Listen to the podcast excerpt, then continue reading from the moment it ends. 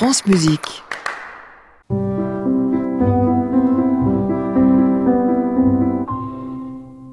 Et voici Nathalie Moller, la chronique reportage. Faites passer, bonjour Nathalie. Bonjour Jean-Baptiste. On prend des nouvelles aujourd'hui de Florence Bolton et Benjamin Perrault, deux musiciens partis en tournée à bord d'un bus, un opéra-bus. Exactement, et ça fait déjà quatre semaines que nos deux musiciens parcourent la région Centre-Val de Loire à bord de l'opéra-bus, qui est tout simplement un bus de ville transformé en une petite salle de concert. Jean-Baptiste, vous aviez eu Florence Bolton en duplex d'Orléans il y a trois semaines, et moi j'ai été la rejoindre à Issoudun, dans le département de l'Indre. Et ce matin à Issoudun, il fait très très froid. Dans le bus, on a tous gardé nos manteaux et nos doudounes. Est-ce que vous connaissez cet instrument? Le piano. Alors il s'appelle le clavecin. Alors le clavecin, vous savez que vous avez un clavecin extraordinaire ici à Issoudun, au musée de l'Hospice Saint-Roch. Est-ce que vous, quelqu'un l'a vu déjà? C'est celui-là.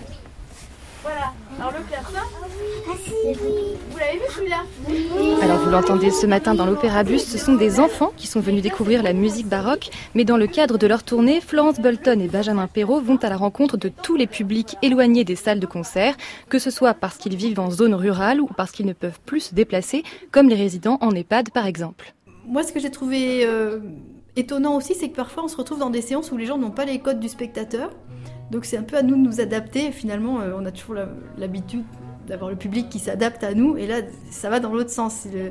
Il va falloir s'adapter au public et, leur apprendre finalement à, écouter de la musique. Ça, c'est une première chose. Après, euh, il y a des histoires euh, aussi financières. Monter une tournée en milieu rural, ça ne va pas être rentable. Donc la culture rentable, en tout cas, on ne peut pas en parler euh, dans, dans ce cadre-là. Et d'ailleurs, est-ce que la culture rentable existe? Est-ce que la culture rentable existe, Jean-Baptiste? Grand sujet. Grand sujet, oui, en tout cas pour Florence Bolton et Benjamin Perrault, une chose est sûre, la culture, elle doit être défendue, en particulier dans ces zones rurales qu'ils ont pu découvrir et traverser. C'est vrai qu'il y a des choses peut-être plus urgentes, euh, manger, euh, euh, pouvoir aller au travail, voilà. Et, finalement, la culture, oui, c'est une des variables d'ajustement. on commence par sucrer les budgets de la culture, ce qui est dommage aussi parce que la culture, c'est aussi une manière d'avoir une vie sociale et d'échanger, et de, voilà, de s'ouvrir l'esprit. Et je dirais aussi que la culture, parce qu'effectivement, on voit qu'il y, y a un problème de priorité, mais la culture, ça s'intègre dans une vision à long terme, et notamment auprès des, des plus jeunes.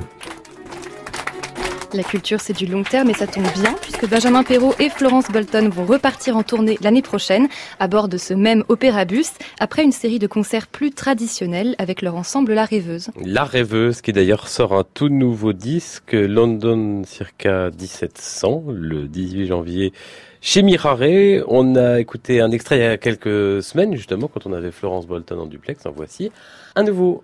Merci Nathalie. Merci. À réécouter sur francemusique.fr.